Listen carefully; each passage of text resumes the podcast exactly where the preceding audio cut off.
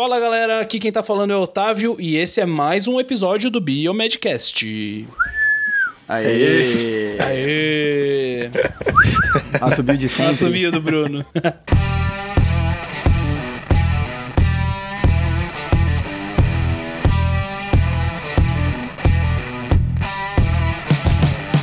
E aí galera, aqui quem tá falando é o Bruno de Goiânia. Isso aí, mais um episódio do Biomedcast. É, e aí, galera, aqui quem fala é o Luiz Guilherme. E hoje, especialmente, falando diretamente do Rio de Janeiro, minha cidade tão amada. Calor aqui, estou passando muito calor. Luiz não para no lugar, né? Todo dia tá num lugar diferente. Não para. Pois é. Vocês podem perceber que cada edição do Biomedcast eu estou em algum lugar do Brasil, né? Ou do Então- mundo, né, velho? Ou do mundo, depende. Então fiquem atentos às minhas localizações geográficas. Ninguém segura esse Luiz. É verdade. Tá, acho que eu vou mudar o apelido dele pra Cigano, né? O que, que vocês acham? É, Ou, é, ou nômade O também. Nômade também, pode ser, né? então tá. E isso aí, galera. Hoje a gente tem aqui um entrevistado que vai fazer um rebuliço no Biomedcast, né? O cara, até agora, é o, é o, é o cara, assim, né? Do mês, do ano. Começou 2016, é. estourando a boca do Notícia, balão, notícia em vários, Ele saiu vários na capa locais, da- né? É, é o cara. É verdade. Saiu na capa da Science desse mês, só, só pra começar. Pouca coisa. Pouca, coisa. Estamos aqui com o Alexander Bir Brair. O- e, bom, o Alexander ele é biomédico, né? Formado lá pela, pela Universidade Estadual de Santa Cruz, lá na Bahia, em Ilhéus. Ele também ele é doutor em neurociência pela Wake Forest University, da Carolina do Norte, nos Estados Unidos. E atualmente ele realiza pesquisas com célula tronco, com células tronco no Albert Einstein College, College of Medicine, em Nova York. Né, graças a esse trabalho que ele desempenha lá nos Estados Unidos, ele conseguiu um paper na Science, né? E foi a capa da Science. E a gente vai conversar um pouquinho com ele hoje sobre isso. Isso aí, seja E bem-vindo. aí, Alexandre. seja bem-vindo, Seja Alex. bem-vindo, Alexandre. Muito, muito obrigado pelo convite inicialmente. Primeira coisa que eu queria falar é que o Biomedcast e o Biomedicina Padrão eu venho acompanhando há algum Oh, tempo. legal. E eu queria agradecer muito a todos vocês Ô, louco. por, Oh. por isso, porque na minha época, na época que eu estava na graduação de biomedicina, eh, não existia essa divulgação científica e a divulgação da carreira de biomedicina em específico, e eu acho isso muito legal. E eu, eu fico muito feliz, eu, te- eu tento acompanhar o que vocês vêm fazendo e eu admiro vocês em relação a isso. Oh, legal. É, Obrigado. muito obrigado. Eu vou tentar falar um pouquinho de como aconteceu a minha carreira e como que eu cheguei até onde eu tô e, eu- e- e onde eu pretendo ir. Continuo na luta. Então, eu fiz biomedicina em Ilhéus, na Bahia. Isso aconteceu. Eu gosto de, de relatar como que isso aconteceu, porque eu sou eu sou de Fortaleza do Ceará. Uhum. E em Fortaleza, no Ceará, na época que eu fazia vestibular, não tinha biomedicina. E eu queria ser pesquisador na área médica, eu queria descobrir curas de doenças que não existiam, principalmente porque naquela época eu tenho um amigo de infância até hoje, o nome dele é Rodrigo Bardon, o qual sofreu um acidente e ficou hemitetraplégico, sem movimento no- nas pernas e com pouco movimento nos- nos braços. Aham.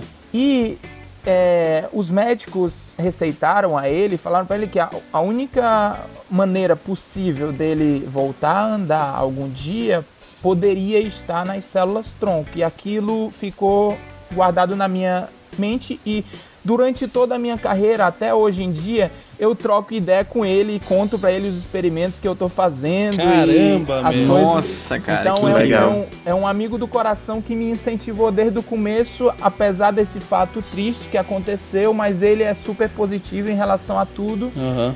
e, e- e- foi um grande incentivador da minha carreira e até hoje é. Então, legal, o, que o, que, o que aconteceu foi que essa era a razão por que que eu queria fazer investigação Aham. na área médica, mas em Fortaleza não existia biomedicina. Existia só curso de medicina. Então, na Federal do Ceará, eu fiz o vestibular para medicina e na época eu não sabia nem da existência de um curso de biomedicina no Brasil todo. Então, é, quando você faz vestibular para medicina, como é difícil de passar, às vezes você aplica para vários lugares. Sim. Isso foi o que aconteceu comigo. Então eu, eu, eu, eu fiz a inscrição em Biomedicina Federal do Ceará e fiz a inscrição em outras universidades. E coincidentemente, quem fez algumas inscrições para mim foram meus pais. E eles me inscreveram em um curso em Ilhéus da Bahia. Eles encontraram um curso de medicina, não sei porquê, mas foi lá. E o que aconteceu foi que eles acabaram me inscrevendo em algum curso que se chama biomedicina e não medicina. Não acredito. É. Mas não, não foi um erro. O que aconteceu foi o seguinte: eles entraram no site lá e para medicina a pessoa precisava saber falar inglês. Aham. Então, porque você faz a prova de língua estrangeira no vestibular. E em Ilhéus, especificamente, não sei porque é uma cidade pequena, de turística, mas era, era necessário, não tinha escolha. Você não podia escolher entre espanhol e inglês. Espanhol eu sei falar porque tive a oportunidade de morei uma época lá. Então eu- sabia falar espanhol fluente, mas inglês eu não sabia nem verbo to be, nem nada, não sabia nem pra onde que vai. Então, eu acabei sendo inscrito em biomedicina, por quê? Porque medicina eu não podia fazer porque precisava saber falar alguma coisa de inglês pra, pra prestar. Ah, tá. E, e fora isso, meus pais notaram que biomedicina, pela descrição na internet, pelo que parecia ser, talvez fosse o curso dos meus sonhos, que seria fazer pesquisa na área médica. Pois é, Olha, olha que só, coisa, cara. Então, o que aconteceu foi que eu tinha estudado para medicina, para Federal do Ceará, passei na primeira fase da Federal do Ceará em medicina em Fortaleza. E entre a primeira fase e a segunda fase há um, há um período bastante, bastante longo, se eu não me engano, pelo menos um mês de espera até fazer a segunda fase, Aham. que são as matérias específicas. Então, ne- nesse período eu fui em Ilhéus, prestei, fiz a prova lá de vestibular de biomedicina, passei e depois eu, eu, eu, eu, eu me informei o que era o curso, o que era. E nem, nem voltei para fazer a segunda fase de medicina no Ceará. Caramba. Então, Olha só. é uma das coisas que eu, eu- eu, eu tenho amigos com a situação similar, eu conheço vários biomédicos. Por exemplo, tem uma, tem uma biomédica que está agora no NIH, o nome dela é Karina Abraão, ela é aluna da Escola Paulista de Medicina. E ela, ela, foi, ela foi biomédica de lá. E ela também, ela passou em medicina na, na Unicamp, se eu não me engano, foi na USP, e ela decidiu fazer biomedicina. É uma coisa que eu, eu, eu, eu, eu, eu tenho orgulho na cabeça, porque era um problema na época da minha graduação, uma coisa que eu até comentei com o Otávio antes da entrevista. O que é que acontecia na época da minha graduação? Tinha muita gente que vinha fazer biomedicina sem saber o que era biomedicina. uhum. E a vontade das pessoas era medicar, era ser médico clínico. É. Aham. Então, por ser difícil de passar em medicina, eles acabavam fazendo, ah, biomedicina é, meio, é menos concorrido, então acabavam no curso de biomedicina e acabavam infelizes. Então, por isso mesmo que eu comecei falando que o Biomedcast, Biomedicina Padrão e outros sites similares ou que de alguma maneira explicam e também divulgam a nossa profissão é maravilhoso, porque eu acho que isso hoje em dia deve evitar esses mal entendidos, ou então É. a pessoa fazer biomedicina. Então, então eu, eu passei em biomedicina e comecei a fazer biomedicina em- Ilhéus, na Bahia, na, na Universidade Estadual de Santa Cruz. Inclusive, o Otávio comentou comigo que vocês foram recentemente na Bahia. Pois é. Foi. E, você- e vocês foram no congresso de biomedicina lá. No Aham. segundo congresso de biomedicina, que foi organizado pelos meus colegas, amigos e quase irmãos. O Carlos E o Marcos. Marcos, E o os Marcos. gêmeos. Foi. A gente até era chamado de trigêmeo na época, porque a gente Oh. dançava muito forró. Então a gente, então a gente saía, saía por aí pelos shots da vida e tentando, tentando competir em relação à dança, né? Que na, que na, na, na Bahia é muito desenvolvido Uhum. isso. Então, É. então é, eu tive uma turma maravilhosa, eu tive muita sorte, porque Que legal. Des- desde a primeira semana quase de aula, logo depois do trote, a gente já estava dentro do laboratório. Eu, na minha, eu acho que segunda semana de aula eu já estava estagiando no, no meu primeiro laboratório de iniciação científica. Ô, lá. louco. Então era muito, era muito forte a área de microbiologia e genética nos laboratórios. E a turma era muito, era uma turma pequena, eu acho que aproximadamente só 30 alunos. E tinha quatro semestres, então 30 alunos de cada semestre, era um curso bastante novo.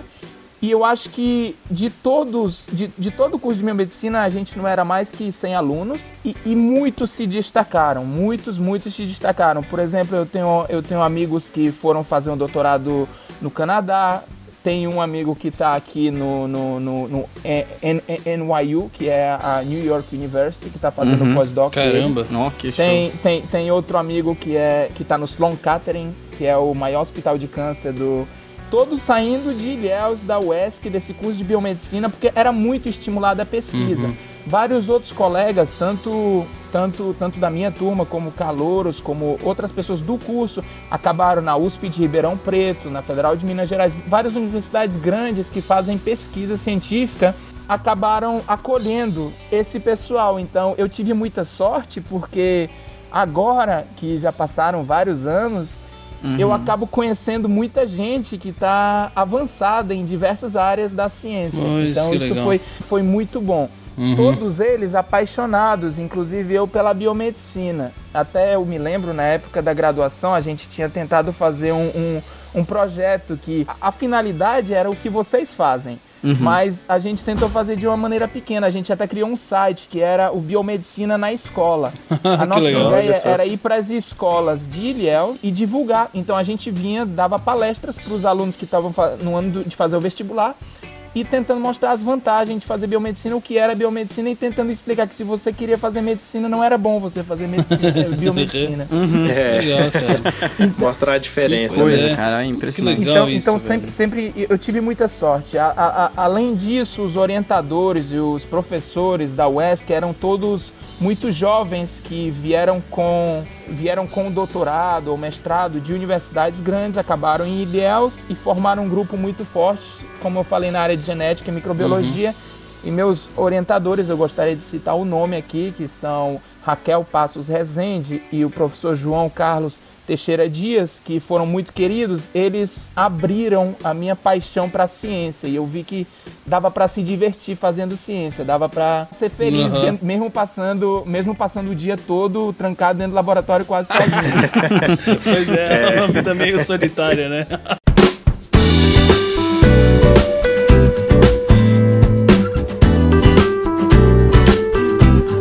Na graduação, eu tive a oportunidade, graças a Deus, o pessoal organizava muitas, muitas viagens para vários congressos. Então a gente foi para o Congresso Brasileiro de Biomedicina, no ônibus, eu me lembro, era um ônibus para Goiânia, que a gente passou uns 30 anos no ônibus. Imagina um ônibus de baiano, 30 horas, ninguém sentava. Ninguém sentava. Era só a rocha, a xera, era, era, a gente não parava. Só os batuques. Chegamos no congresso, era todo mundo meio, meio fraco na hora das palestras. mas, mas, mas a diversão era grande. Mas, é, bom, isso é a parte da brincadeira, mas fora da brincadeira, acabei indo em todos os anos da graduação e meus colegas do curso de biomedicina também, tendo contato com profissionais de diversas áreas da ciência, como Congresso Brasileiro de Genética, Congresso Brasileiro de Microbiologia, Congresso de Análise Clínica ou de Biomedicina, e vendo que, nossa, tem, tem tanta coisa Tipo, a gente tinha lá na UESC uma coisa, mas a ciência é tão ampla e tem, tantos, é. tem tantas coisas para explorar. Uhum. É verdade. Então, então nisso, é, e com professores bons, a gente acabava com tendência de sair de Ilhéus, da UESC, e tentar buscar mestrado e doutorado em, outra, em outras universidades especialmente porque quem não queria seguir na área de microbiologia e genética, o biotério da UESC era bem limitado na época, a gente não tinha tantos animais experimentais. Uhum. Então, se você queria fazer experimentos com fisiologia ou com sinalização celular é, no, no, no, ambiente é, endógeno, no ambiente dos animais, então você tinha, na farmacologia, você tinha que ir para universidades maiores. Uhum. Uhum. Então, então, na época da graduação, é, depois que eu ganhei um, eu, eu tive, eu tive a, é, é, a sorte também, é, o apoio de todo um grupo, porque na ciência nada se faz sozinho, tudo se faz em grupo. Você não, você não conquista nada sozinho, sempre é um grupo que está trabalhando e cada um contribui da maneira que, que pode. Então, o nosso grupo, a gente conseguiu um prêmio na, na, na, na Universidade Estadual de Santa Cruz de melhor trabalho de iniciação científica, e com esse trabalho, divulgando esse trabalho em congresso, eu fui convidado para fazer um estágio de último ano de biomedicina na Escola Paulista de Medicina, na Unifesp. Nossa, que legal, cara.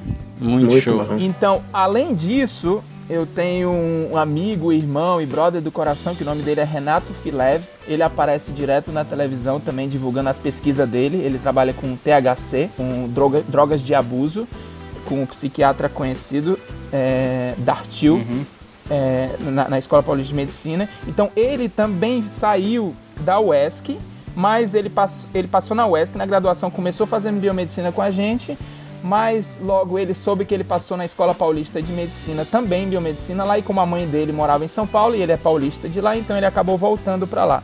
Então, Uhum. Eu tinha ele como meu apoio em São Paulo. Eu sou nordestina, eu sempre nunca saí daquela. Sabe, não conhecia ninguém em São Paulo, então eu sempre tinha o apoio dele. Então, quando eu queria ir para fazer entrevista, ou então estágio no laboratório, então conhecer as pessoas lá, eu ia e ficava na casa dele e, e, e, e ele me dava maior apoio, me apresentava as pessoas da, da, da pesquisa da Escola Paulista de Medicina. Entendi. Não, então, muito legal. eu acabei fazendo meu estágio de, quarto, de, de último ano de biomedicina na, na Unifesp, no departamento de farmacologia e também no departamento de biologia molecular lá. Uhum. E apresentando trabalhos em congressos, por isso que eu acho muito importante os alunos de biomedicina tentar ir para quanto mais congresso eles podem, para tentar ver o que que as pessoas fazem ao redor do mundo. Verdade. E o que que interessa a eles, e o que que, o que, que o que que traz o amor para eles, porque se não, se não se divertir com o que você faz, não tem como alcançar nada, eu acho, porque economicamente eu acho que não é, não é, é. muito. Não, não, não, traz muita. A recompensa não é tão grande, mas se você adora o que você faz, você tem como chegar é longe. É verdade. É verdade. Uhum.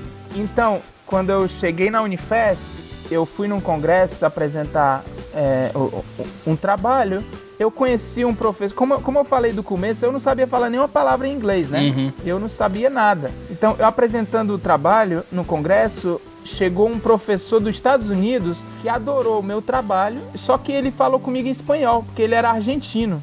Professor Oswaldo Del Bono.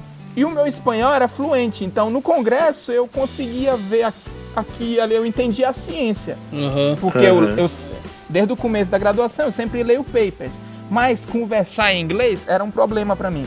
Então eu, eu, eu, eu conversei com ele em espanhol e ele acabou me convidando para fazer um doutorado direto lá na Carolina do Norte, no laboratório grande dele que ele tinha lá. E como eu conversei com ele e eu sou admirador desde o começo da minha graduação da professora Maiana Zatz, da USP, inclusive agora que eu que passou bastante tempo, a, aproximadamente acho que dois anos atrás eu fui lá no laboratório dela deu uma palestra, eu espero colaborar e a gente mantém o contato direto e ela acabou de publicar um paper belíssimo na Cell uhum. do laboratório dela, então eu adorava células tronco naquela época em relação ao meu amigo, que como eu citei, também é, era a pesquisa que eu gostaria de fazer. E esse professor falou para mim e propôs um projeto no qual eu ia trabalhar com células tronco no laboratório dele. Meu Deus. No músculo esquelético. Então foi foi muito legal e eu, eu, era, eu era aluno do laboratório da, da ex-reitora da, da Unifesp, que é a atual presidente da SBPC, o nome dela é Helena Nader. E ela, eu fui conversar com ela, eu estava três meses, eu acho, na Unifesp, fui conversar com ela e eu falei para ela, surgiu essa oportunidade para mim eu, eu, tinha acabado de começar o mestrado. Eu falei para ela, surgiu essa oportunidade de eu fazer doutorado direto. Uhum. O que você acha? E ela me deu total apoio, me deu total suporte, e me falou: "Nossa, eu conheço muita gente da Carolina do Norte, seria muito bom para você". Se você, então, eu tive muita sorte a esse apoio que eu recebi dela Caramba, também. Caramba, meu, que legal. Que legal, cara.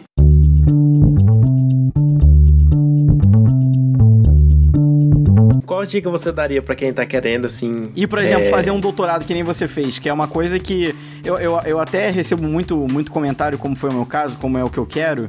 É, muita gente pensa assim, ah, mas você vai para os Estados Unidos, você quer fazer doutorado, mas e aí, peraí, você vai se formar e você não vai fazer mestrado antes, né? A galera não entende que lá nos Estados Unidos, aí nos Estados Unidos, né, você pode ir direto pro doutorado, né? Então, o que acontece é o seguinte, o mestrado é uma preparação científica para o doutorado em relação uhum. a pensamento científico, em relação à experimentação, aprendizado de técnicas, em relação a, a diversos fatores. Uhum. Mas o que acontece com nós da carreira de biomedicina, pelo que eu conheço de muitos currículos de biomedicina, é que desde o primeiro semestre a gente já tem contato com o laboratório, desde o começo. Uhum. Então a é. gente já faz análises clínicas. As análises clínicas, para ter sido determinado que aquela análise é bom para determinar se uma pessoa está doente ou não, ela foi criada em um laboratório científico, não é isso? Ela sim, foi. Sim, ela... É. Então, então, a parte científica para um biomédico, principalmente se você durante a sua graduação estagiou em laboratório de ciência e Às vezes a pessoa já está pronta para o doutorado, às vezes não. Uhum. O que, o que acontece muitas vezes, eu tive sorte, eu entrei no doutorado, eu ainda não tinha nenhuma publicação científica. Uhum. O doutorado, na verdade, seu orientador vai determinar, ele vai, ele vai achar você pronto já para fazer um doutorado, porque o doutorado é meio independente. Você tem é. que ter sua linha de pesquisa, você vai correr seu experimento, você vai ter suas ideias, às vezes com, lógico, com ajuda e com supervisão do seu orientador, mas você é, é meio que independente. Então, se chegar uma pessoa que fez uma graduação em uma área que não seja que não tenha contato com com laboratório tanto assim. Por exemplo, se você for enfermeiro uhum. e você não teve contato, aquela coisa de todo dia, sabe, de pipetar, de fazer um experimento aqui, de pegar em animal aqui, fazer, sabe? Se você não teve esse contato e você chega no doutorado e você nunca nem mexeu em nada disso, você não sabe nem o, quais são os equipamentos, você uhum. não é uhum. familiar com isso, então eu indicaria com certeza de fazer o mestrado antes e uhum. depois ir para o doutorado. Mas se você já tem experiência, principalmente se você conseguiu já na graduação algum tipo de publicação científica, eu acho que dá sim para fazer um doutorado é, direto. Direto, né? Uhum. Uma coisa que eu gostaria de notar é que não só nos Estados Unidos ou na Europa é que tem doutorado direto. Doutorado direto também tem no Brasil. É, é. E, e, varia, varia de curso. Por exemplo, na Escola Paulista de Medicina, o meu amigo que eu citei aqui, Renato Filef, ele fez um doutorado direto em neurociência. Olha e só. Outros, outros, outros departamentos, por exemplo, farmacologia, você faz mestrado, depois você faz um doutorado. Uhum. Então, tem, então depende de departamento, depende de universidade. Eu sei que na USP também tem, tem, tem doutorado direto em alguns cursos. Uhum. Então isso, isso varia de lugar para lugar. Eu, eu aconselharia não ter pressa para nada, porque eu a, o sentimento que eu tenho até agora é que a ciência é uma coisa que, tipo, eu, eu, eu, recomendo a pessoa se tiver paixão por isso, porque é uma coisa que não acaba. Eu acho que se, se você virar cientista, você vai estudar a vida toda e você vai pesquisar a vida toda. Bom, vai mudar o nome do seu cargo. Uhum. Agora você é aluno de graduação, depois você é aluno de mestrado, depois você é aluno de, de doutorado, depois você já é professor, depois você é, sei lá, professor emérito, passa de adjunto para auxiliar, depois titular, depois, não sei, você chega em algum momento, você, você vai ganhar o Nobel, mas eu acho que mesmo quando você ganhar o Nobel, você vai continuar pesquisando. Então é uma coisa que não, uhum. não, não, fim, né? não tem fim. E por que, que eu falo para não ter pressa? É porque na hora que você recebe o doutorado, o seu relógio começa a, bater. Por quê? Porque quando você vai virar professor, então você vai trabalhar em uma grande empresa científica, farmacêutica, eles olham, você tem doutorado, mas há quanto tempo que você já tem esse doutorado? Então, eles avaliam, o seu nível já é bem alto, é o mais alto que você pode alcançar, você já é doutor, mas uhum. já é um doutor que acaba de se formar, ou seja, então vamos olhar para o seu currículo, o que é que você alcançou até aqui. E se você já é um doutor faz 10 anos, mas você tem um currículo igual que um doutor que acabou de se formar, uhum em qualquer posição, eu acho que seria preferível pegar o doutor que acabou de se formar, porque você teria que explicar por que, que você está tanto tempo e o seu currículo é o mesmo, né? É o mesmo. Então, uhum. eu não teria pressa, eu não tinha pressa nenhuma de fazer o doutorado ou de terminar o doutorado. Acabou acontecendo comigo que não tinha a opção de fazer mestrado e rolou, tinha bolsa de doutorado. Uhum. Mas no mesmo, no mesmo programa onde eu fiz o doutorado direto, na neurociência, na Wake Forest University, eles criaram mestrado, mais ou menos no meio do meu doutorado. Então eu já conheço gente que fez mestrado nos Estados Unidos também. Olha que legal. Uhum. Que o show, complicado cara. do mestrado é que às vezes a universidade, principalmente com os problemas econômicos que acabaram acontecendo uhum. no mundo recentemente, às vezes eles fazem você pagar pelo mestrado. E no meu caso, eu não venho de uma família super rica, então se eu tivesse que pagar para pesquisar ia ser meio complicado. Uhum. Eu até precisava, sempre precisei da bolsa para sobreviver. Eu tinha bolsa de iniciação científica na Bahia, eu tive bolsa de doutorado, eu agora tenho bolsa de pós-doc em Nova York se não fosse essa bolsa e se eu tivesse que pagar para trabalhar, seria complicado. Então, é. Eu acho que o correto é se você está fazendo pesquisa, você receber para isso. Pois é. Sim. Agora, uma coisa que é verdade, eu não sei a, a, a, situação atual de economia no Brasil por causa dessa queda do real, do dólar, mas na parte científica, o Brasil está muito bem. Tem vários pesquisadores de altíssimo nível no Brasil, como eu já citei aqui a Maiana Zatz, na USP de Ribeirão Preto tem pesquisadores muito bons que têm pesquisas publicadas nos melhores jornais científicos possíveis. Então, a pesquisa no Brasil está avançando muito e avançou muito e está um nível bem alto. E tanto a Nature como a Science, que são as melhores revistas científicas do mundo, têm escrito artigos sobre isso, que o Brasil está avançando e está chegando lá. Então, eu tentaria achar um motivo é, bom, por exemplo, de algum tipo de pesquisa, por exemplo, você comentou a CRISP, que yeah. você que você quer trabalhar com CRISP. Então, uhum. a CRISP eu acho que é o futuro. É o, pelo menos para esse ano, com certeza, se você dominar a técnica de CRISP, todo mundo vai querer você no laboratório deles, porque é tem muita uhum. coisa para ser feito com essa técnica. Uhum. Então, é, um, é, um, é uma coisa do futuro. Mas, se você tem uma técnica que já existe no Brasil, você vai para os Estados Unidos, ou então um programa que já existe, e você vai nos Estados Unidos e você não. E você mais ou menos faz uma coisa que você poderia fazer no Brasil, eu tentaria pensar duas vezes. Por é. quê? Porque no meu caso, eu acabei saindo porque rolou essa oportunidade e aconteceu. Eu não me arrependo, eu adorei. Mas eu passei. Quanto tempo eu passei na Carolina Norte? Uns 4, 5 anos, mais dois anos aqui em Nova York, longe da família muito longe dos amigos, longe da família. Então, tipo, eu dediquei talvez esses sete anos ou aproximadamente da minha vida exclusivamente à pesquisa científica. Eu amo eu amo experimento, eu tô no laboratório, eu, eu adoro isso. Isso é o que, uhum. tipo, move minha vida. Eu, eu me divirto com isso. Eu, uhum. eu, eu, eu, é minha paixão, mas eu sentia muita falta. Eu senti, eu ainda sinto muita falta de, de casa. E também, se você é criado no Brasil, é diferente do que qualquer outra parte do mundo. Eu tenho amigos na Europa também, falam a mesma. Aqui é diferente, não sei. É, eu adoro o esquema daqui, que é de trabalho, você consegue alcançar grandes coisas. Mas eu, eu, eu, sinto saudade do Brasil. Meu objetivo final é. Eu ainda não tenho data marcada, é voltar e fazer pesquisa no Brasil. Olha que legal isso. É, legal, isso vai. Olha. Na verdade, é, era até uma das nossas últimas perguntas para você, que foi justamente um, um cast que a gente fez é, e a gente fez em inglês e português esse cast. Foi o 15 e o 16, né? Que a gente falou sobre. Foi um desafio. Sobre pesquisa. é. Pois é, foi um baita desafio, exatamente. Mas enfim, é, é, tirando isso, o, o, fato do inglês e português, o que, o que eu queria dizer é que a gente discutiu isso bastante, né? E na época que a gente gravou, tinha acabado de acontecer um, um fato que, é, que era um, um pesquisador que tinha uma, uma, uma, uma, pesquisa muito interessante, né, na, na época e tal, para ele tentar fazer aqui no Brasil e o que foi pago para ele foi que foi prometido para ele que ele conseguiria quantos quanto como que era, Luiz? A história?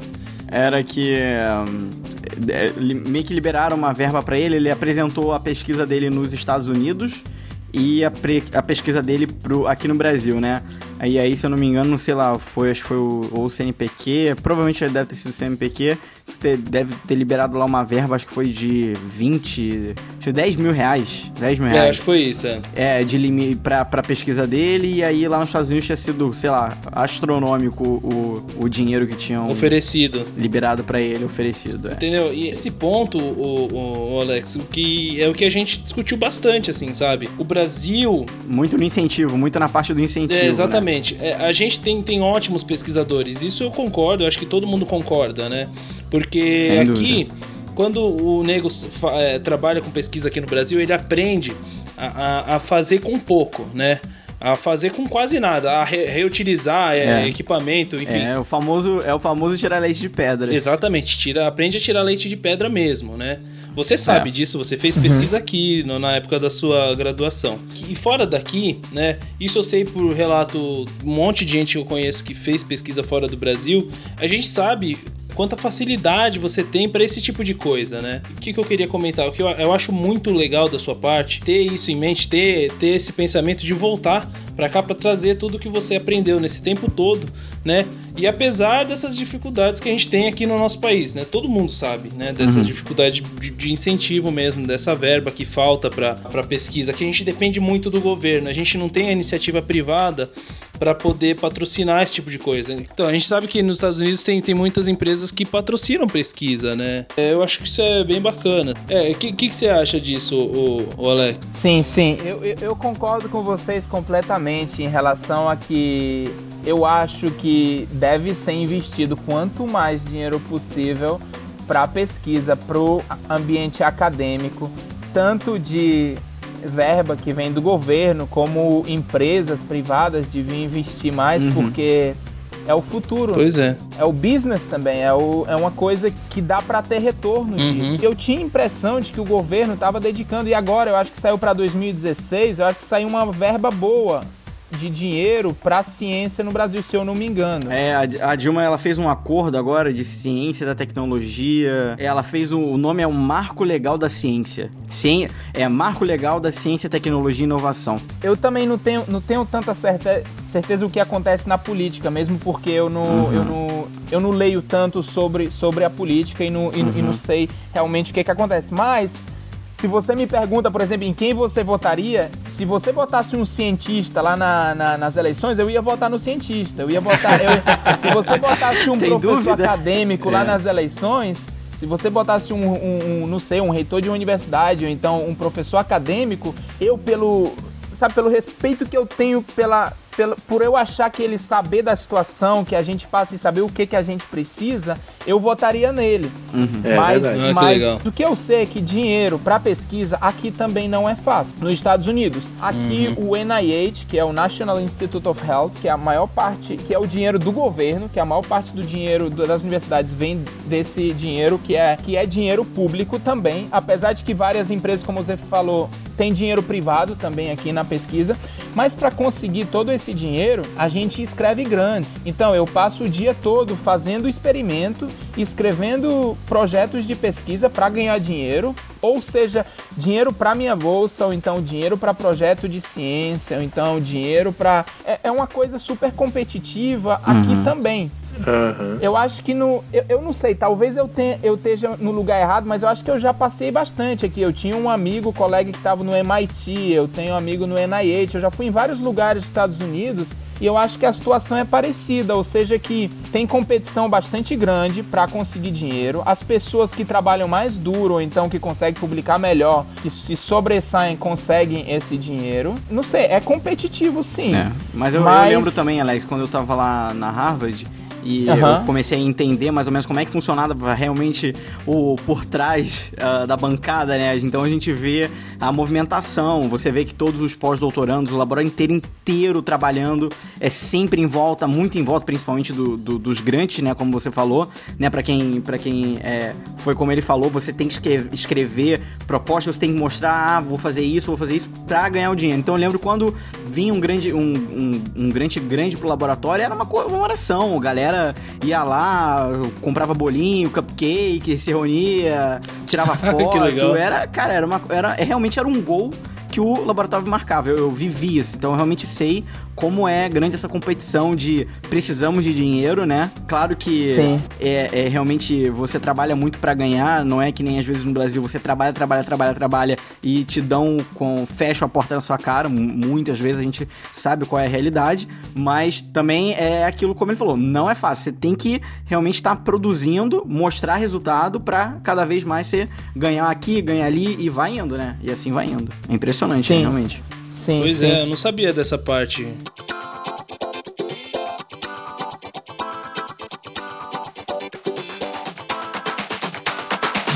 com certeza a, a, a questão do, do, do, sonho americano, que você chega e tipo, não existe. Se você não fizer nada aqui, e mesmo que você chegar e trabalhar duro, é duro aqui, não é, não é, não é fácil também. Uhum. Mas eu sempre apoio qualquer projeto de, de, do governo que possa investir mais na ciência do Brasil, possa dar mais dinheiro para os laboratórios brasileiros e possa dar mais dinheiro para os pesquisadores brasileiros, eu sempre apoio. Como vocês falaram e como vocês estão vendo, nós somos um grupo de jovens que estamos buscando alguma coisa na nossa carreira científica. Uhum. Tem muita gente como nós, de qualidade altíssima, que chega pois é. brasileiro é. aqui, trabalha mais duro do que qualquer pessoa. É chega, sabe, tipo, acaba virando destaque. Eu tenho vários exemplos. Eu tenho vários exemplos de laboratórios, dos laboratórios mais grandes do mundo, que o, o tipo, o chefe do laboratório ou já foi Nobel ou vai ser Nobel em algum momento.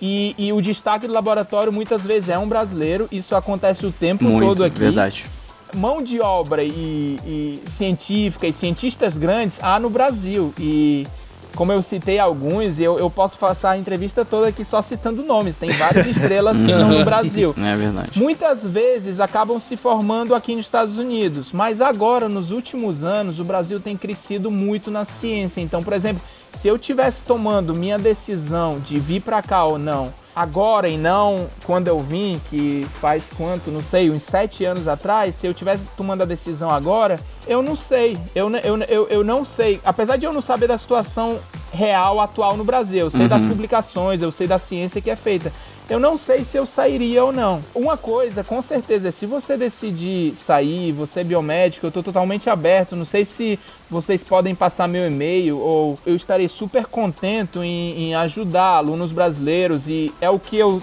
fiz no passado com muitos alunos que vieram do Ciência Sem Fronteira. É, que foi meu, que o meu caso, pra, eu também fui pra, pelo Ciência Fronteiras. Né? Que vieram para Wake Forest University, na Carolina do Norte, e acabaram estagiando comigo. Teve vários alunos bastante queridos da, da UFMG, teve o aluno Gilberto Zulado, teve um aluno da UFC, Maurício Kleimber, que vieram oh, e trabalharam comigo, então estagiaram, eu, eu, eu tipo, supervisionei o trabalho deles e, Olha, que legal, legal, e, e ajudei bastante. E o que é que aconteceu? É, eles acabaram voltando a fazer doutorado depois.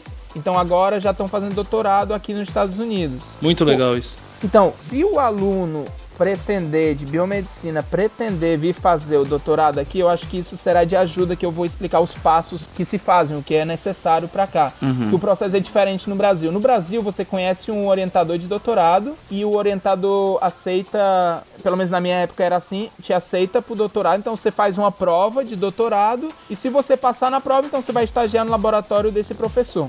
Nos Estados Unidos, o que acontece é que quem te aceita é o programa, não é tanto o professor, é muito mais o programa. No Brasil, acho que é os dois também, o programa e o professor, mas é mais o professor. Você tem que achar um orientador de doutorado. É. Nos Estados Unidos, você tem que fazer duas provas. Um é o TOEFL, que é mostrar que você sabe falar inglês, que eu acho que pro, pro uhum. depois quando a gente conversar sobre alguns prêmios, eu, eu, vou falar como que eu aprendi a falar inglês, né? Porque pra, pra fazer essas provas... Pois é, isso precisa, que eu queria saber. Você precisa falar inglês, sim, sim, mas eu... Eu, eu tô muito curioso. Eu vou falar em um segundo. Então, o que o aluno precisa é fazer a prova TOEFL de inglês, uhum. tirar uma nota boa na prova TOEFL que imaginem, tipo, eu fiz depois de, de meio ano que eu cheguei nos Estados Unidos, eu aprendi inglês, meu inglês era bastante bom, mas mesmo assim, tipo, não era tão perfeito assim.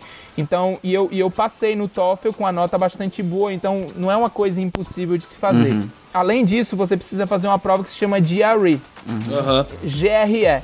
Então essa prova, ela consiste numa prova verbal, ou seja, é uma prova que nem a gente faz vestibular de português, mas é um vestibular de inglês que é uma prova que você marca as questões corretas e, er e erradas. E também você faz uma redação em inglês. Mas se você tiver feito o TOEFL e você fizer a redação em inglês do GRE, às vezes a universidade pode contar a sua redação do TOEFL. A redação do TOEFL é bem mais fácil do que a redação do GRE. A nota eu acho que é maior de qualquer jeito. Uhum. Além disso, você faz uma prova de matemática, que para nós brasileiros, que é uma formação muito boa de matemática comparando, na minha opinião, com a formação dos americanos. A formação dos colégios brasileiros eu acho que é melhor do que os high schools americanos, na minha opinião. Para matemática, né? Pra, para matemática. Ou tudo?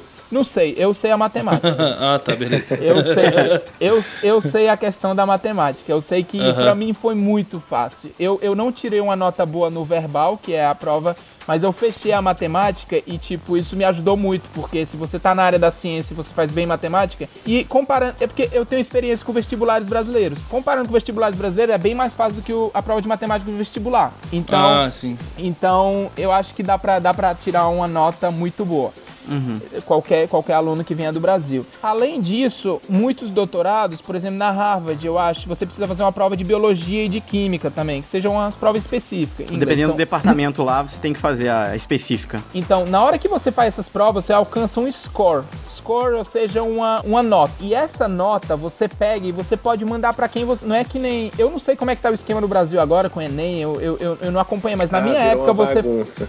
Não, eu, tá uma bagunça. na minha época você fazia vestibular para cada universidade, que era totalmente diferente, uma universidade da outra. Eu uhum. vou fazer a universidade essa tal. Então eu estudo para essa. Aqui você faz essa prova que é geral. Aí depois você pega essas provas, anota e você sai mandando. Então você pode mandar essa prova que você está tentando entrar no doutorado para várias universidades. Você vai mandar uhum. para Harvard, você vai mandar para a minha universidade Carolina do Norte, você vai mandar para outra universidade. Uhum. Eles vão olhar o seu currículo, eles vão olhar as suas cartas de recomendação. Se você, por exemplo, já fez um estágio prévio nos Estados Unidos, algum professor dos Estados Unidos já apreciou o seu trabalho, então às vezes ele pode escrever uma carta de recomendação. Então, às vezes, uma carta de recomendação de professor americano pode ajudar. Mas, como eu falei, tem pesquisadores no Brasil que têm um reconhecimento mundial, que são uhum. editores de jornais científicos. Então, se você tem uma carta de um professor que está ativo na ciência no Brasil, já tá bom. Então, hum, uma legal. carta de recomendação, normalmente são três cartas de recomendação, uhum. e você aplica. E a universidade fala, te aceita ou não. E quando eles te aceitam, aí, aí eles te chamam para entrevista. Aí você vem para entrevista com vários outros candidatos. Na entrevista, eles te tratam como rei. Por quê? Porque eles, sério, eles te eles pagam seu hotel, eles pagam sua viagem, eles pagam eles pagam um restaurante super chique, te levam para vários professores para te entrevistar. Por quê? Porque eles que legal. Por, por quê? Porque eles querem que todos os candidatos que eles escolheram estejam morrendo de vontade de vir pro lugar deles. Aí depois eles que escolhem qual é o melhor para eles, tá entendendo? Ah, entendi, ah, entendi. Ó a jogada. Então, jogadinha. Então, então o que acontece é que sim, você você vai passar, você é convidado para entrevista. Às vezes, se você é um aluno internacional, como nós somos brasileiros, às vezes a entrevista pode acontecer por Skype, mas muitas vezes as pessoas vêm. No meu caso, eu já eu já tava eu já tava no laboratório lá, eu não, eu não vim direto pro doutorado, eu tinha que passar para as provas. Eu já estava trabalhando no laboratório do professor Oswaldo Delbono, como eu falei, eu já estava no local da universidade, então, tipo, eu vim para entrevista. Aí, quando você passa pela entrevista, aí pronto, você aceita o doutorado e pronto. E, e tudo pago, né, começa... Alex? Eles pagam tudo no doutorado. Então, o que acontece é o seguinte, me parece, eu tenho uma amiga que é mais nova, eu acho que ela veio da Mackenzie, agora ela tá fazendo doutorado no lugar onde eu fiz doutorado. O nome dela é Ana Zaya ela me ligou e ela me contou que ela estava com dificuldade, porque parece que agora alguns programas de doutorado não pagam por sua bolsa de doutorado. Isso hum. depende. Você tem que encontrar um laboratório que tenha grant, ou seja, uhum. que tenha funding, que tenha o dinheiro, que vai ter o dinheiro para suportar o seu doutorado, para te pagar a bolsa de doutorado por 4, 5 anos, por é aí. É porque a maioria, né, Alex, é, eu lembro que eu tava, quando eu tava no. Já, já no finalzinho do meu estágio, já comecei a, a ver essa coisa do doutorado, já realmente conversei com, meu, com a minha PI, já mais ou menos é, tava vendo ali e foi que ela me disse: olha, como você é, é aluno internacional, a dificuldade que você vai ter, por exemplo, tem muita bolsa que é só para americano. Sim. E aí que tem esse, esse problema, né, que você falou agora de realmente às vezes eles podem ou te custear parcialmente ou falar, vai ter que se virar ou com a bolsa que você vai ter. Alguns pagam tudo, né? Então, então, isso depende, claro, de departamento, laboratório, universidade, mas regra geral, o aluno brasileiro é bem melhor do que o aluno americano. Além de verdade.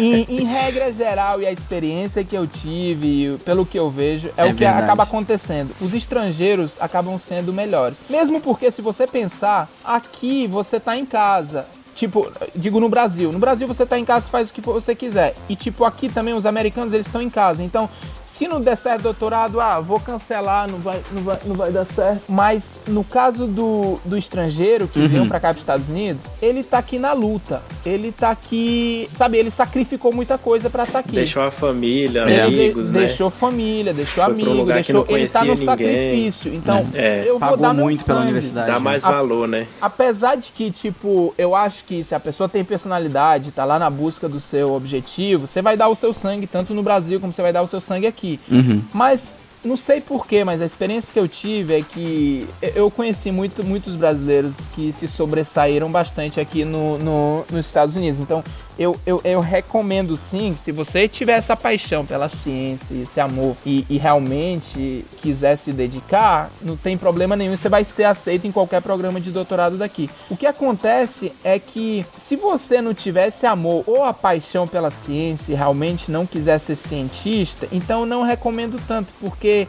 economicamente falando, como eu tô te falando, eu já tenho minha esposa, eu já tenho uma filha linda, acaba de nascer, mas eu ainda não tenho, tipo, tanto dinheiro assim. Não é uhum. nem tanto dinheiro assim, eu vivo de bolsa. Uhum. É.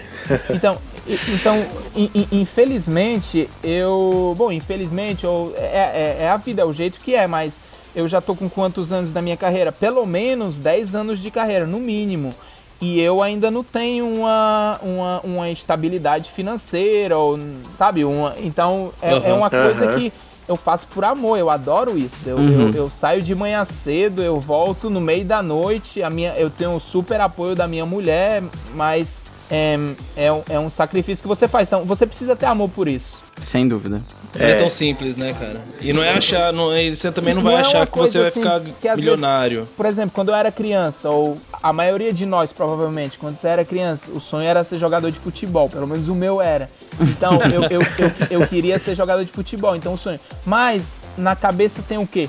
Você vai virar um jogador de futebol, aí você vai ganhar os milhões e aí você vai ficar famoso, você vai ter, você vai ter dinheiro para tudo que você quiser. Mas o que acontece na ciência, eu não sei como são as outras carreiras. Eu sou cientista muito biomédico, muito focado no que eu faço, então eu não sei muito o que é que acontece nas outras profissões. Talvez uhum. qualquer profissão seja assim. Mas é, a estabilidade financeira não vem tão cedo e não vem, não vem tão tarde também. Tipo, é, vai demorar. Tá entendendo? Você tem que se divertir com o que você faz. Sem dúvida. E outra, né, Alex? A gente, é, acho que, eu não sei se você vê isso muito, é, muitos estudantes de biomedicina, até pessoas que querem ingressar na área. É assim, quando eu falo biomedicina, na minha cabeça, a imagem que eu tenho da biomedicina é realmente a, a, a parte de pesquisa, é de ciência, Claro, biomedicina são várias áreas, mas eu vejo a parte científica. Acho que todas as áreas de biomedicina têm um pouco de ciência, mas eu vejo assim, pesquisa e tal.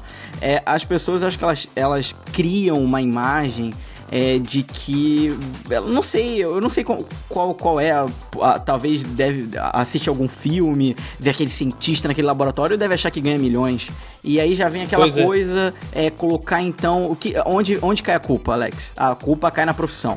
É, porque ser é biomédico verdade. você vai ganhar mal e que não sei o que, não, só que as pessoas elas não conseguem realmente visualizar que essa coisa financeira é uma coisa da ciência. Você não tá indo lá para é, ganhar tudo, milhões, entendeu? Tudo bem, tudo depende da pessoa, né? Tudo depende da pessoa e outra. As pessoas jogam tudo na profissão e tipo assim, tira o corpo dela fora, né? Claro. Se não deu certo é porque a culpa, a culpa não é minha, a culpa isso, é da profissão. Isso é uma coisa que me revolta muito, isso é uma coisa que me revolta muito, assim, eu tenho, né, um, um, um canal no YouTube e, e eu sempre recebo é, muitas mensagens de, de pessoas assim: olha, Luísa, eu queria fazer biomedicina, sabe? Mas é.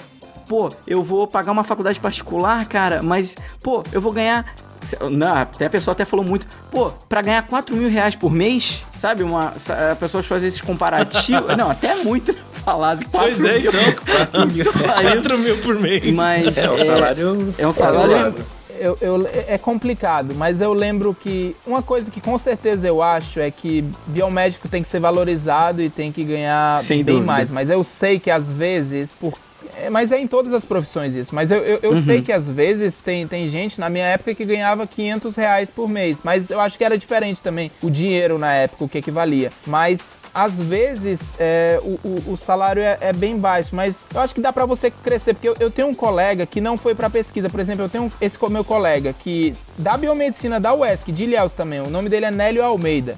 Ele é um amigo querido que eu tenho contato até hoje. Ele mora aqui em Nova York, ele está no Sloan Kettering, que é o maior hospital de câncer do mundo, e ele foi super focado na, mais para a área de análises clínicas. Então ele é um analista uhum. clínico. Olha só. Eu não vou divulgar o salário dele aqui, porque sim, é, sim, sim, é complicado. ele não é rico, ele não é rico, ele não é rico, nem, mas ele tá com tá a muito bem estável, de vida. graças a Deus. Ele tem, ele tem uma, uma, uma, esposa, ele tem, ele tem dois filhos, ele acabou de comprar um, um, uma casa aqui, ele, ele, ele tá super bem. Eu Tipo, ele, ele, é, um, ele é um exemplo. Ele é um biomédico uhum. que ficou na área de análise clínica. Ele, eu acho que hoje em dia ele faz análises com citometria de fluxo, também ele faz análises genéticas, mas ele acabou não virando pesquisador acadêmico e ele acabou alcançando uma estabilidade bastante boa financeiramente. Pois é. Até melhor, é. bem melhor do que o pessoal que está na área acadêmica pesquisando.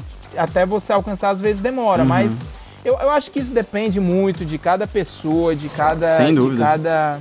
eu sou super apaixonado pela, pela biomedicina. Eu me lembro que na minha época tinha uns, no mínimo uns 20 ou 26 campos lá de atuação de biomedicina, incluindo, se eu não me engano, acupuntura, incluindo várias áreas. Uhum. Aham. E, tipo, a escolha era grande. E pelo que eu tenho sentimento, no mundo, o que é que se chama biomedicine só vai espalhando, espalhando, espalhando. E vai ter, sabe, com essas tecnologias genéticas, com, essa, com cada coisa que se vem é, aparecendo na Aham. área médica. Ou na, então, va- vai só aumentando. Então, o ramo da biomedicina é muito amplo. Inclusive, essa coisa maravilhosa que vocês vêm fazendo, vo- vocês e o Bruno, o, o Biomedicina é, Padrão e o Biomedcast, isso pode ser no futuro, quem sabe, uma área, divulgação científica, uma área da biomedicina. Quem sabe vocês podem criar carreira disso. Olha uma. É. Imagina. uma área de- o que é maravilhoso, porque eu acho isso super importante. Tão importante É. como qualquer uma outra das áreas, que Sem é uma dúvida. coisa essencial. E tem, tem pessoas de destaque, tanto. Se você está na ciência, como o Luiz falou, se você está na ciência, Uhum. não importa tanto a graduação que você fez. O que eu estou falando é que biomedicina te prepara muito bem para a área de pesquisa médica, porque a gente faz, a gente tem muita aula em laboratório, a gente tem muita aula relacionada ao que se faz na pesquisa médica. Mas pesquisadores maravilhosos como a Maiana Zatz, ela é bióloga. Tem pesquisadores que são médicos. Tem Aham. pesquisadores que são biomédicos. Então, a presidente da SBPC, Sociedade Brasileira do Progresso da Ciência, Helena Nader, ela é biomédica. É, Olha tem, só. Tem, tem, então eu tem, não sabia tem, disso. Tem, tem, tem- tem várias pessoas de várias áreas de destaque. O que eu falo é que se você quer ir para ciência, ser pesquisador, biomedicina é um caminho bastante rápido, porque você faz a graduação em quatro anos Verdade. e depois disso você já faz um mestrado, um doutorado e você já desde o começo da primeira semana você já tem contato com a ciência. Mas uma coisa é estar dentro da ciência, que você está dentro da ciência rapidinho com a biomedicina. Outra coisa é, é estabilidade financeira, que é totalmente diferente.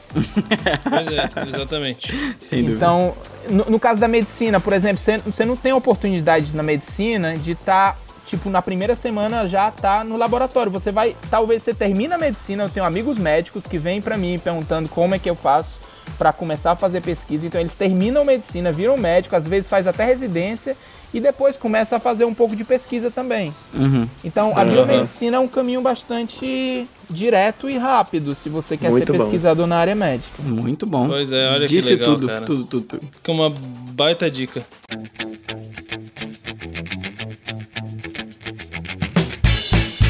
A gente quer saber, ô Alex, como que foi ganhar o, o 3MT lá na Wake Forest University? O- Então, o que acontece é que na área acadêmica as pessoas escrevem teses. Quando você termina um doutorado, você escreve uma tese. Por não se assustem, mas por exemplo, a minha tese, se você der uma olhada, são 600 páginas. Caramba, meu. Então, Não se assuste do banho. co- co- co- coitados do pessoal da USP, que eu dei pra convalidar. Eles convalidaram até rapidinho, tomou só alguns meses, mas tomou. Você tá louco. mas, Tem nem como imprimir. Sim, foi- então, você passa um tempão esperando só pra imprimir isso.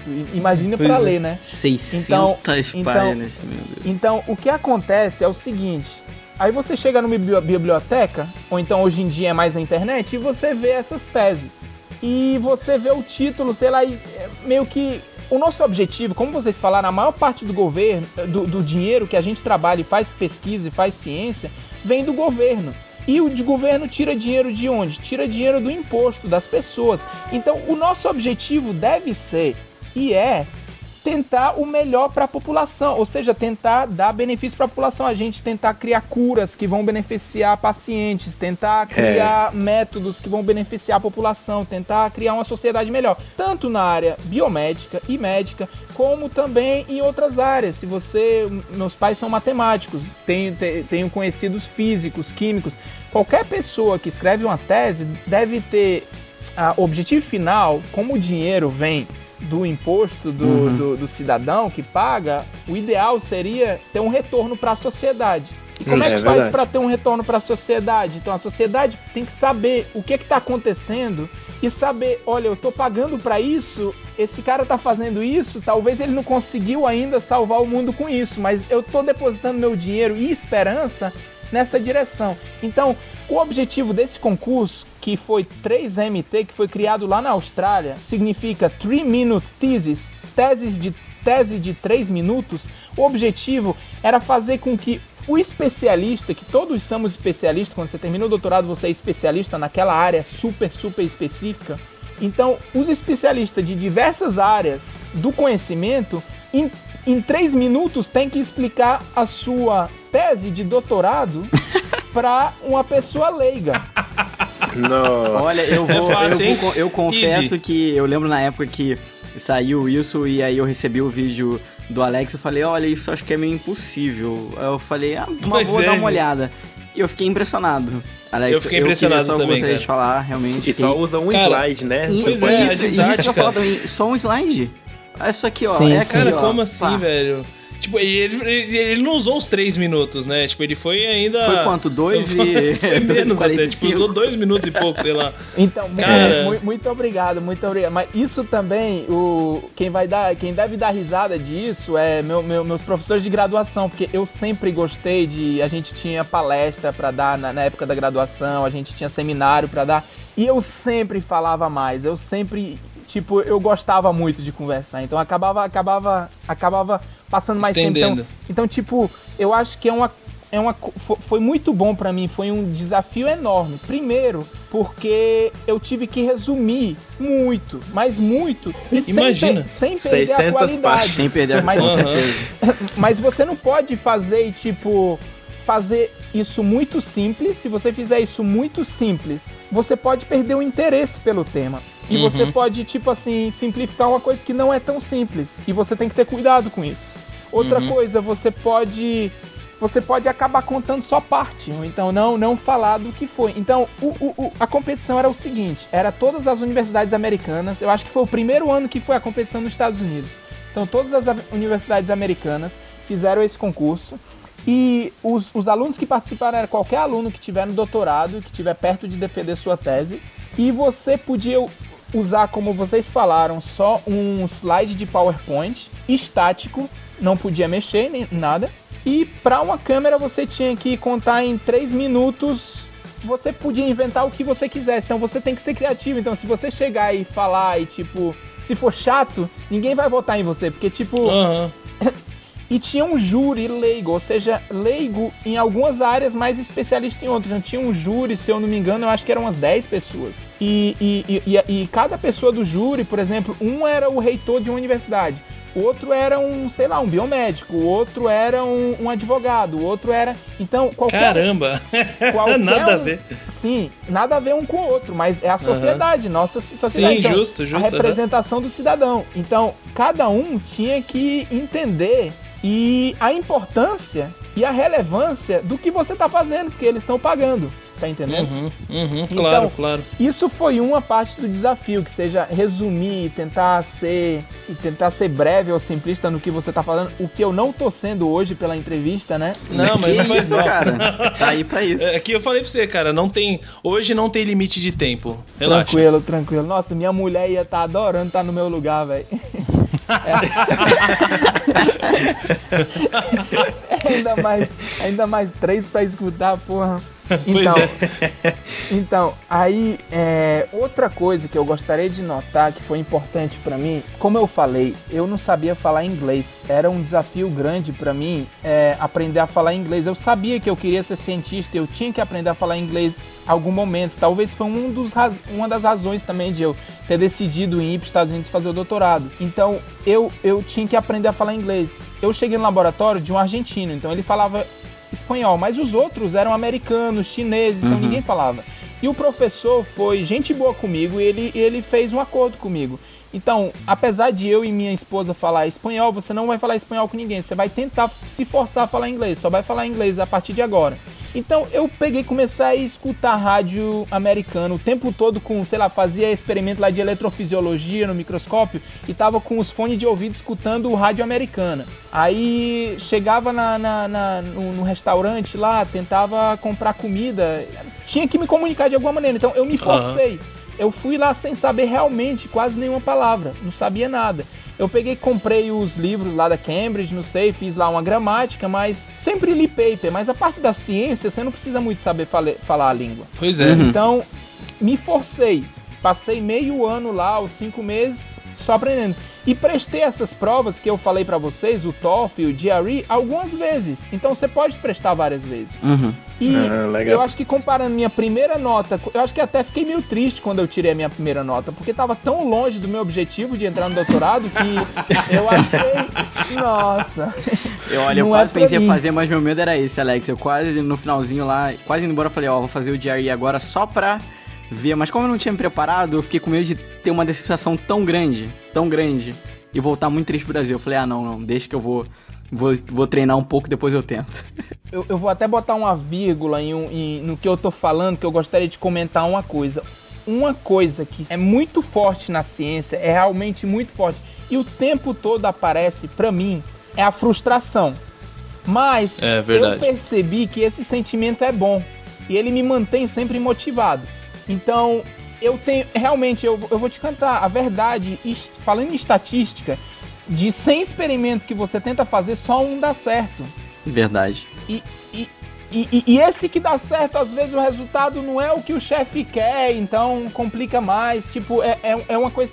É um, é um trabalho bastante duro. É uma, então a frustração é. o tempo todo presente.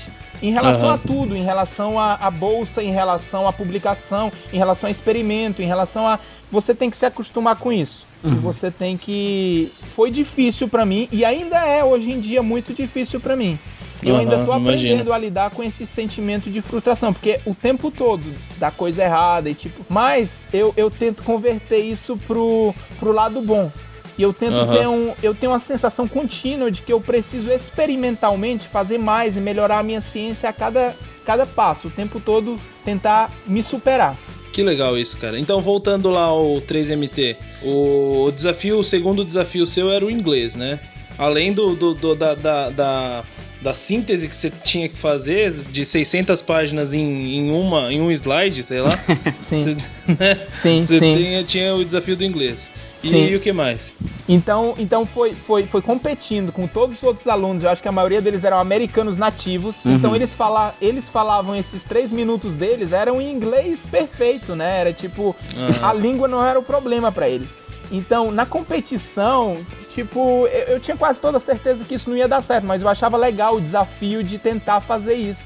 Justo. É. Então, o vídeo foi escolhido entre os melhores vídeos. Então, muita gente mandou vídeos. Então, o pessoal fez vídeo profissional, então e, e- e mandaram os vídeos. E depois os melhores vídeos, se eu não me engano, 10 melhores vídeos foram escolhidos e, em uma sala pública, com tudo sendo gravado, com o júri lá, com então a gente teve que dar além do vídeo tipo que você faz em, eh, não era em casa, mas numa, numa sala de gravação, estúdio, no aham. estúdio, mas era pra falar ao público esses três minutos com, estádio, com slide estático. Então foi um sentimento bo- muito bom. Eu fiquei muito, eu fiquei tipo assim, porra, tô ganhando a Copa do Mundo dos gringos. Tô, tô- tô- e ainda mais Isso jo- aí. jo- jogando no estádio deles, né? Tipo, Pois é. exatamente. Muito bom. Sensação. Tipo, foi legal por causa disso.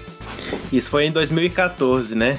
Isso, isso, isso foi. eu lembro foi- que eu coloquei lá no blog, aí logo em 2015 você já recebeu o prêmio pelo doutorado, né? O Gordon Melson Outstanding Doctoral Student Award. Então, isso, isso foi maravilhoso também, porque principalmente uma coisa que não saiu nas, nas notícias nem dos Estados Unidos nem do Brasil, foi para mim foi muito legal, porque esse prêmio, para ser, pra ser candidato a esse prêmio, seu orientador tem que lhe recomendar e mandar uma carta muito boa em relação ao seu respeito. Além da competição que eles, com- que eles comparam todos os estudantes de doutorado.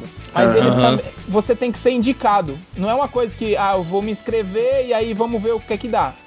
No negócio do 3 minutos thesis, eram todos os alunos se inscreviam e alguém vencia. Então Aham. nesse, então meu orientador escreveu uma carta pra mim, ele chegou pra mim e falou comigo, eu acho que você tem muito futuro. Então fo- foi super incentivador pra mim, então foi muito animador.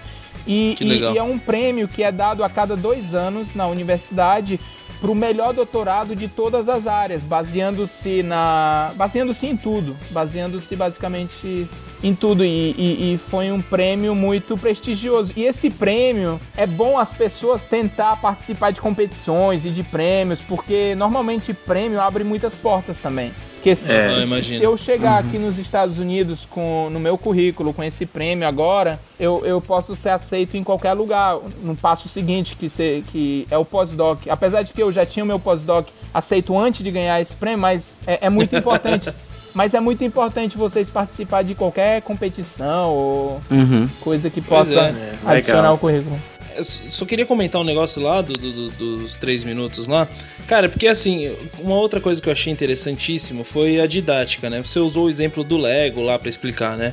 Sim. E, cara, é isso que eu acho que foi o diferencial, entendeu? Você, você, você foi muito, muito didático, assim, tipo, qualquer, qualquer pessoa que não entende nada, zero de, de, de neurociência, ela conseguiu entender, né, o que, o que você estava estudando, né? Então, acho que essa foi a diferença, né? Então, esse acho que foi o seu merecimento maior, assim, né? Além de todos, todos os outros desafios, né?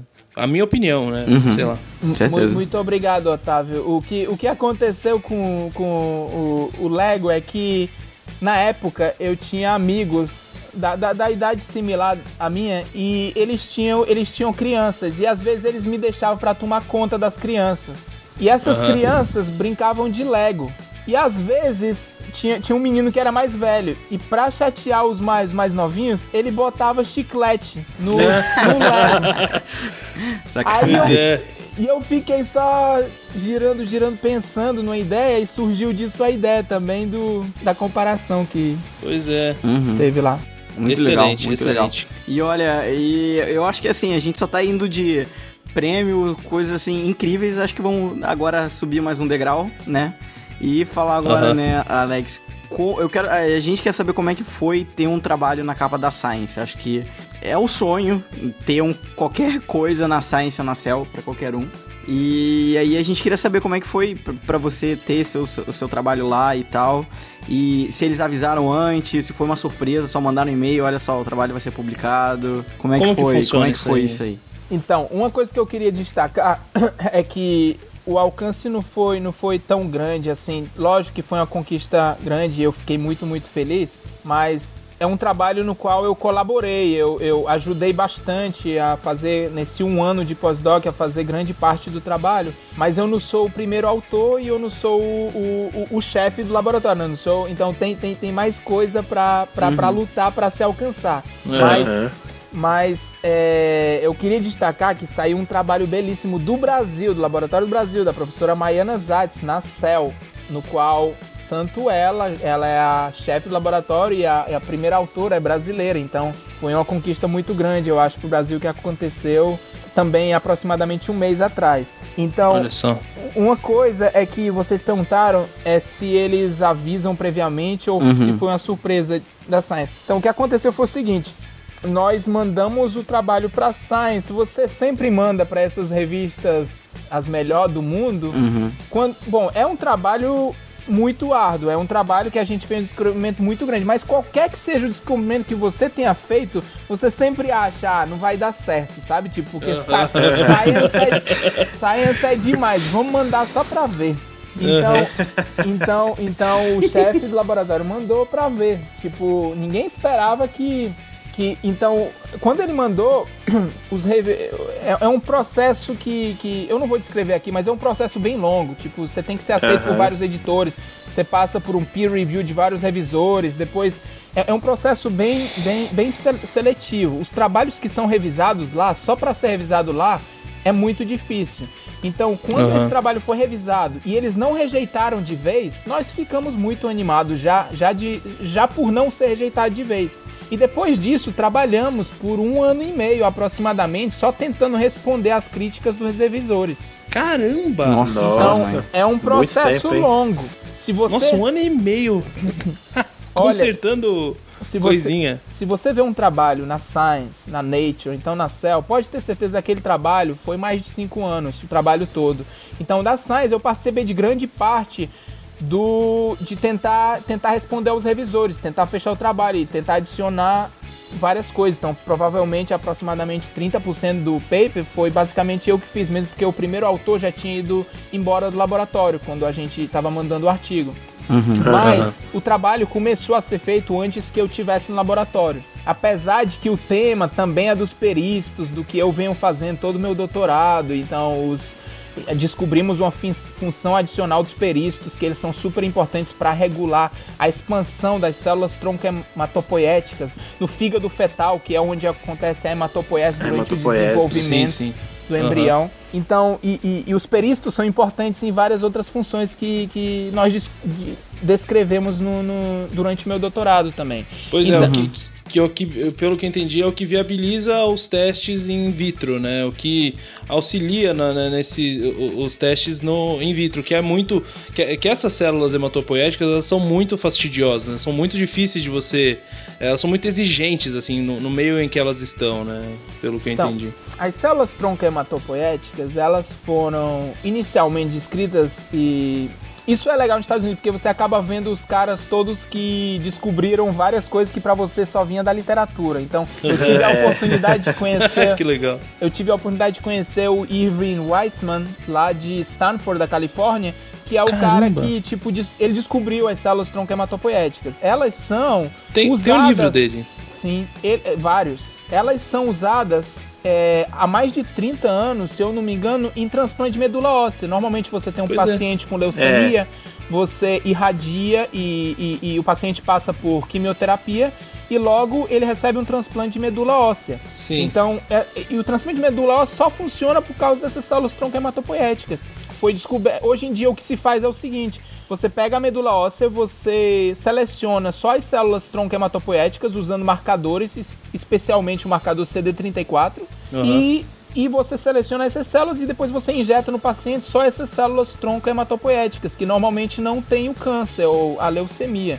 Então você consegue recuperar toda a hematopoiese, todo o sistema de sangue do paciente que foi tratado para o câncer. Então, é, essas células tronco-hematopoéticas são super estudadas. Uhum. Mas qual o problema? É que, como você falou, Otávio, elas são muito difíceis de ser cultivadas in, in vitro. Ou seja, para que cultivar elas in vitro? Porque outro tipo de células tronco nós expandimos elas em laboratório e depois podemos usar para diversos tipos de terapias. No caso das células tronco hematopoéticas, se você deixar elas muito tempo no laboratório, elas viram outro tipo de células e já não tem esse potencial de formar o sangue de novo. Então, uhum. então, então, então, a questão de a gente ter encontrado um microambiente, um nicho que faz elas expandir e uma célula específica, que são os peristos que expressam nestin, que é um marcador molecular, essas células conseguem expandir as células tronco-hematopoéticas, então o passo seguinte é tentar fazer com que elas se expandam no laboratório uhum. e tentar e tentar e tentar manipular elas de melhor forma possível. Uhum. Deixa eu ver se eu entendi. Elas se expandem, mas não se diferenciam. É isso? Isso. Isso é o que ah, acontece ah, tá. no, no, no fígado fetal. Ah, legal. Então, é uma, é uma, sim, sim, é, um, é uma recomendação que eu deixo para todos os alunos, com certeza vão a, a congressos científicos, levando trabalhos feitos no Brasil, apresentando pôster e apresentando tudo que você faz no seu laboratório vai para congresso internacional, porque em, em, em, vários desses congressos, várias dessas pessoas que para nós são como uma bíblia dessa área, tipo, uhum. eles estão lá e eles continuam ativos e continuam pesquisando e continuam. Então eu, eu tive várias oportunidades de conhecer conhecer o Irving Weitzman, sim, sim. Ele é um, um, grande pesquisador, super considerado aqui e provavelmente em algum momento talvez ele vai receber o Nobel. Olha, Olha só que legal. Muito bom. Não duvido. É.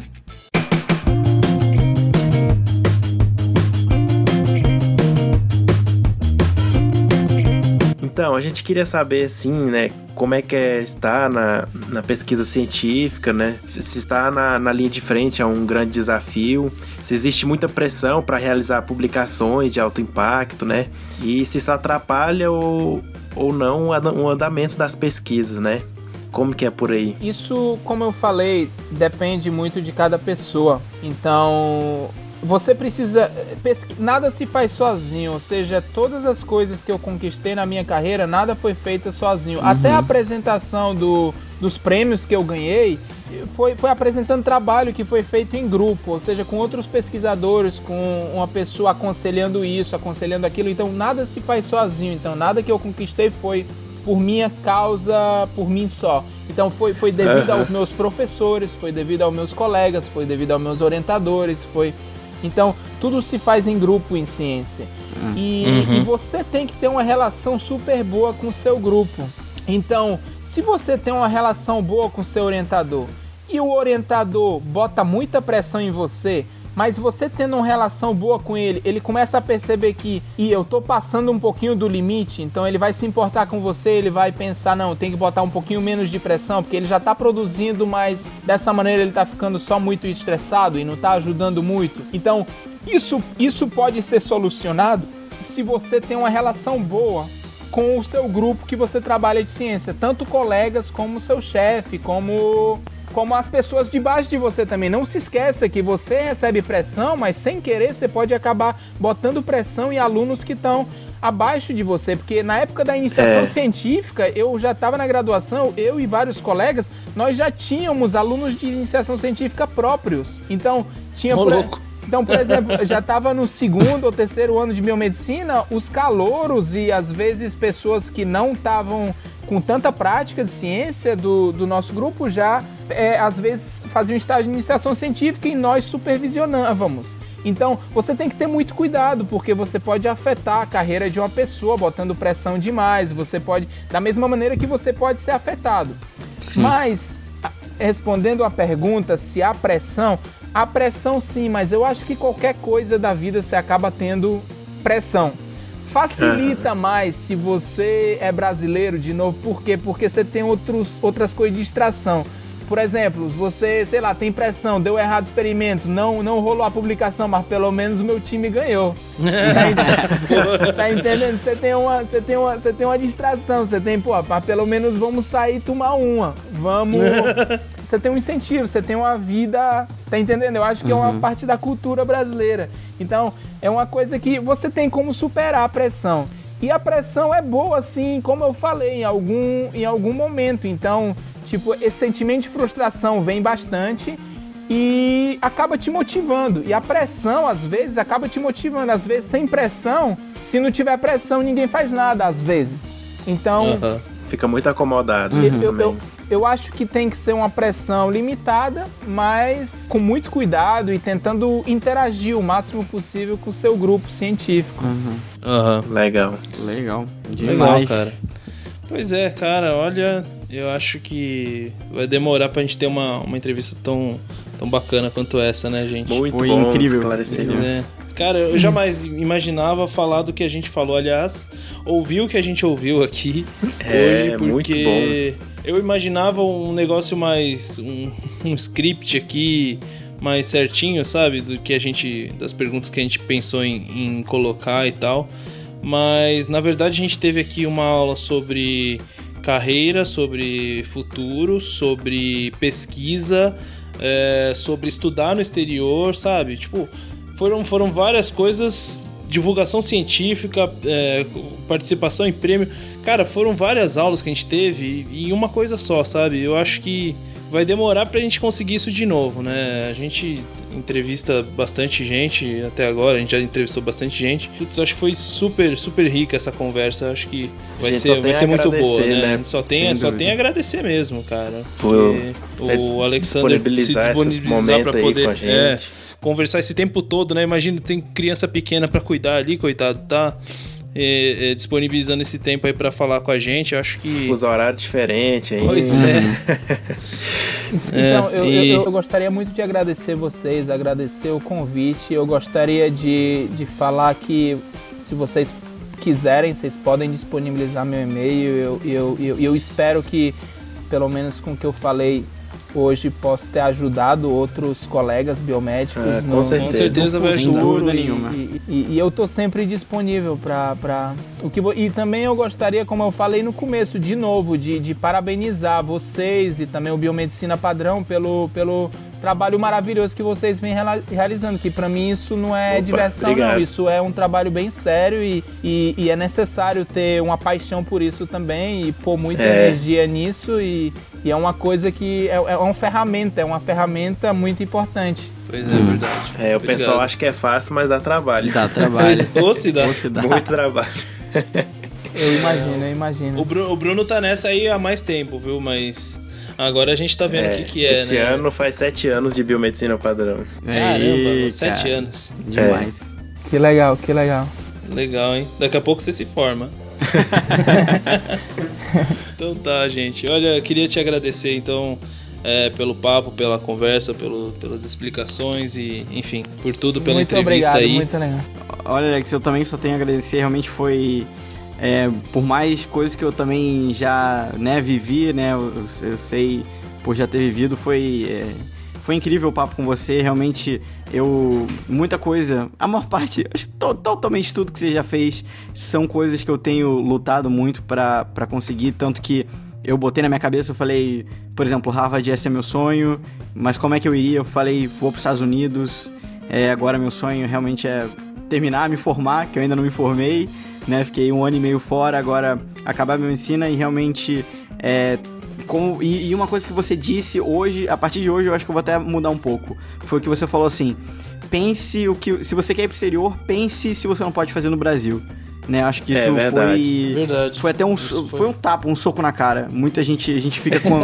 foi realmente, a gente fica com aquilo na cabeça de sempre ter uma, um outro tipo de visão, mas o que você disse, pense se você não consegue fazer isso no Brasil.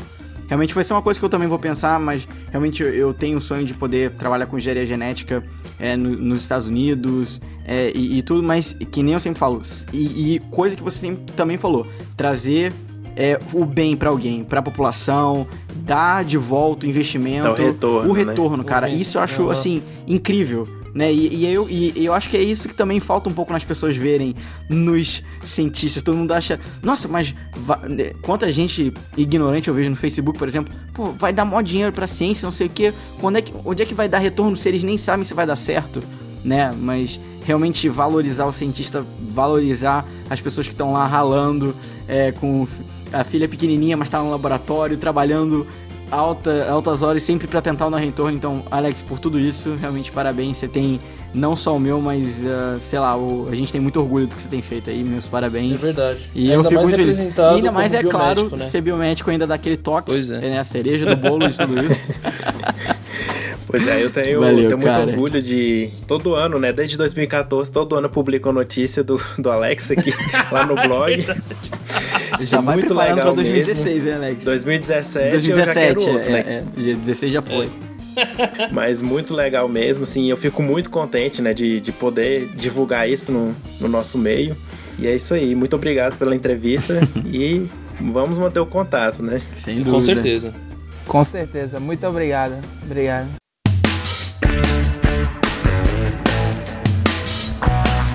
Então tá, o Bruno, onde a gente, o pessoal encontra a gente no Facebook? Então é facebook.com/barra biomedcast. E Luiz, no Twitter e no Instagram. No Twitter e no Instagram é muito fácil, arroba Biomedcast. Você encontra a gente lá. E Otávio, e Beleza. no WhatsApp? no WhatsApp. O WhatsApp é o 62, o DDD, 9839-4358. Isso aí. Repetindo, 9839-4358, DDD 62. É isso aí. Tá bom? A gente tá lá, a gente tá no... No Padrim também, né, Taninho, gente? Nos, a gente nos tá apoia, no, nos apoia. no YouTube, no, no YouTube... Hã? O Padrim? Tem o padrinho também, né? Quem quiser. Ah, a gente tá no Padrim a também, a gente. já tem... Pois é. É, a gente tem lá, hoje a gente já está com 10 padrinhos e madrinhas nos apoiando. Isso aí. Eu tenho um total de 150 reais que o pessoal tá investindo na gente todo mês, então isso é, é muito bom, né? Muito Ajuda bom muito. mesmo. Ou se ajuda. E a gente tá no, no iTunes também, pra quem, quem tem iOS aí, fica à vontade, com certeza vai encontrar a gente lá. E no Google, se joga Biomedcast, você vai encontrar a gente. Então é isso Tá aí, certo? galera. Valeu, é até isso aí, mais. galera. Até o próximo. Valeu, Tchau, um tchau. abraço e até a próxima.